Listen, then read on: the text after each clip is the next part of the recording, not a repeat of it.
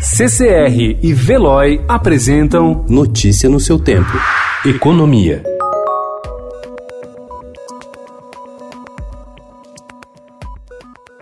Em ano de eleições, governadores e prefeitos de capitais têm pressionado o ministro da Economia, Paulo Guedes, para garantir que a União seja avalista de um limite maior de empréstimos que estes possam tomar no mercado. O aval federal é vital para que estes entes obtenham crédito com juros menores. Os recursos podem ser usados, por exemplo, para tocar projetos de infraestrutura. A equipe econômica, porém, resiste a ampliar o valor do teto de empréstimos com seu aval por causa do volume de calotes que teve de assumir nos últimos anos. Em 2019, 2019, a União precisou bancar 8,35 bilhões de reais em dívidas não pagas por governos estaduais e municipais.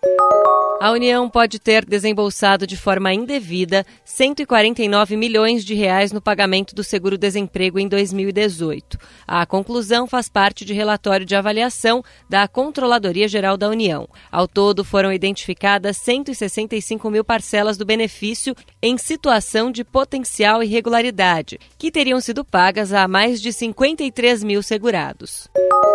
O presidente Jair Bolsonaro afirmou ontem que pretende encaminhar a reforma administrativa ao Congresso na próxima semana, desde que não haja nenhuma marola até lá. Segundo ele, depois de envio, o legislativo pode tudo, inclusive rejeitar a sugestão do executivo e aproveitar outro texto em tramitação com mudanças nas regras dos servidores públicos.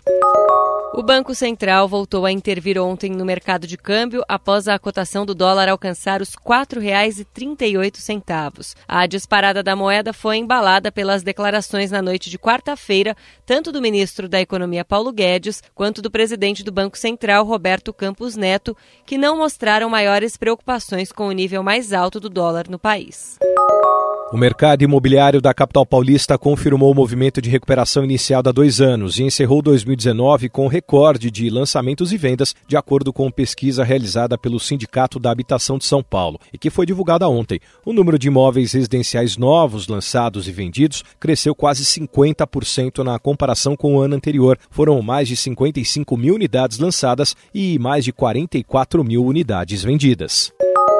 O presidente da Petrobras, Roberto Castelo Branco, fez uma profunda mudança estratégica em seu primeiro ano à frente da petroleira. Vendeu 16 bilhões de dólares em ativos, reduziu o endividamento e priorizou atividades que dão mais retorno. Pela frente, porém, há um período de turbulência. Além dos impactos com o coronavírus, a estatal vive uma greve que já dura 13 dias. Segundo ele, a estatal tem como aguentar a paralisação, mesmo que por um longo período, sem afetar a produção. Para isso, a Petrobras iniciou a contratação de mão de obra temporária e terceirizada. Notícia no seu tempo. Oferecimento CCR e Veloy.